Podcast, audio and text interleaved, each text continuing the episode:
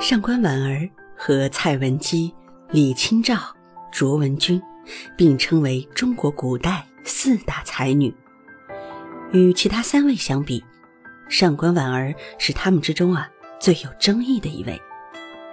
她出身名门，虽然经历家道败落，却又凭借自己的一身才气坐上了女官，为父正名，最后甚至成为皇妃。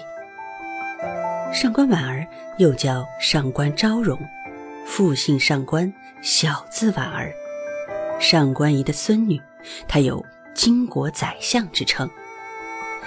说到上官婉儿的身世啊，就有一个不得不说的典故。传说，婉儿快要出生时，她的母亲梦见了一个巨人，给她一秤，说：“持此称量天下事。”他母亲想着自己怀的肯定是一个男孩，将来才能够称量天下人才啊！谁知道生下来之后，却发现是一个女儿。他的母亲当时非常的不高兴，但是上官婉儿生得十分美丽，甚至比她的母亲还好看，而且从小就聪明伶俐。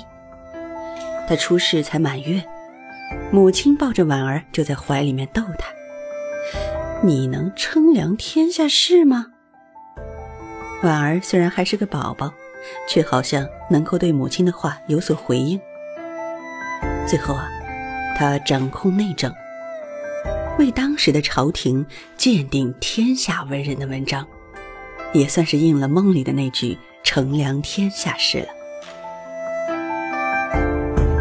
婉儿十四岁的时候，曾经被武则天召见，当庭校试，她的文笔流畅，一气呵成，文采斐然。受到了武则天的赏识，武帝就赦免了他的奴婢身份。此后啊，他便一直跟在武则天身边做事。后来，张柬之等拥护李唐宗室的大臣发动了神龙政变，武则天被迫退位。婉儿跟了武则天二十多年，可是她最后并没有随着武则天的倒台而一起陷落。在神龙政变之后，唐中宗复辟，又下令让上官婉儿掌管起草诏令。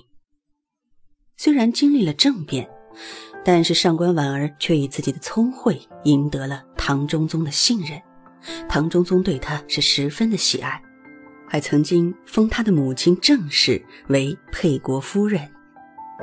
上官婉儿和韦皇后、安乐公主多有往来。并且屡次劝说韦皇后实行武则天当时采用的制度，还给了韦皇后很多种政治上的建议。